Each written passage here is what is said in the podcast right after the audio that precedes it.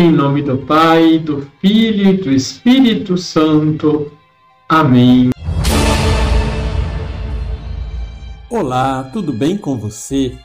O Papa Francisco, comentando o Evangelho deste domingo, nos ensina: Não basta, portanto, nos perguntarmos quanto rezamos. Devemos também nos perguntar como rezamos, ou melhor, como é o nosso coração. É importante examiná-lo para avaliar os pensamentos, os sentimentos e erradicar a arrogância e a hipocrisia. Mas eu pergunto: pode-se rezar com arrogância? Não. Pode-se rezar com hipocrisia? Não. Somente devemos rezar colocando-nos diante de Deus, assim como somos, não como o fariseu que rezava com arrogância e hipocrisia.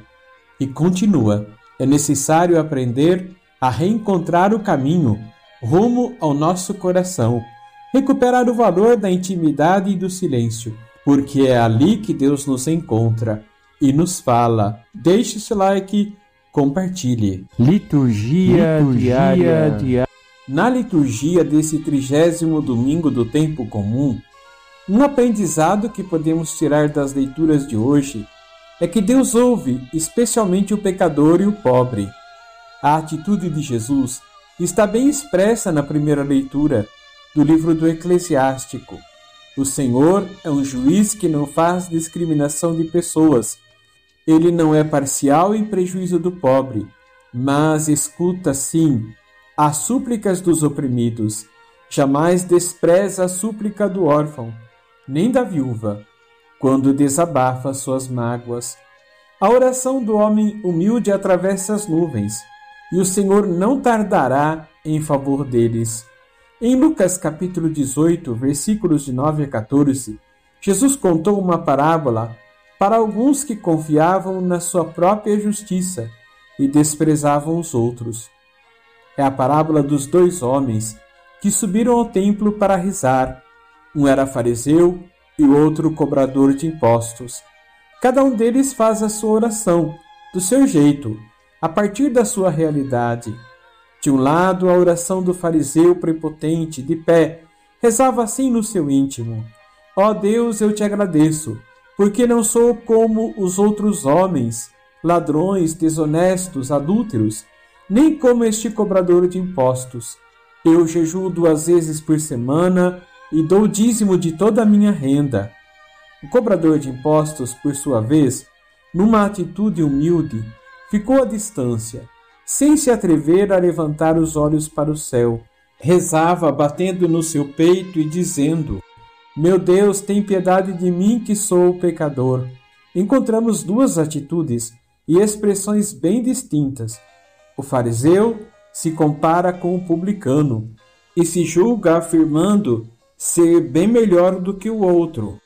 A atitude do fariseu é um alerta para nós, para não imitá-lo Infelizmente, muitas vezes, infelizmente, muitas vezes, nos comportamos como ele. Parecemos-nos com ele quando enfatizamos que somos bons católicos, que pagamos o dízimo. Cuidado! Por outro lado, o cobrador de impostos é certamente um pecador. Ele não observa a lei judaica. Odiado pelos judeus por trabalharem para os romanos, são desprezados e tidos como pecadores. Um passo muito importante na nossa vida cristã é o exame de consciência e o autoconhecimento. Essa foi a atitude dos grandes santos. Só podemos dar passos em direção a Deus se buscar a nossa conversão. São João, na sua primeira carta, capítulo 1, versículos de 8 a 10, nos alerta: Se dissermos que temos comunhão com Deus Enquanto andamos nas trevas, mentimos e não vivemos segundo a verdade. Se dissermos que não temos pecado, enganamo-nos a nós mesmos e a verdade não está em nós. Este era o problema do fariseu. Ele pensava que tinha comunhão com Deus, mas andava nas trevas. Ele era cego. Bem diferente era a atitude do cobrador de impostos. Um dos grandes perigos de nosso tempo, embora tenhamos compreendido melhor a importância de nossa vida, de estar centrado em Deus é que perdemos a consciência do pecado em nossas vidas.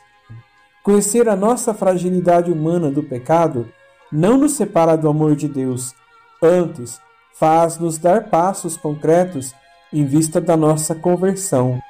Deus ama o pecador, mas não o seu pecado. Como Pai misericordioso, sempre nos espera, de braços abertos, quando voltamos arrependidos. Vamos rezar? Senhor, livra-nos do orgulho e da arrogância que nos separa do vosso amor.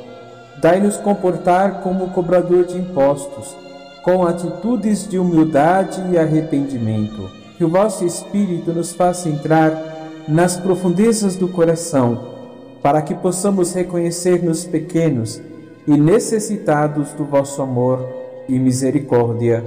Assim seja. Abençoe-vos o Deus Todo-Poderoso, Pai, Filho e Espírito Santo. Amém.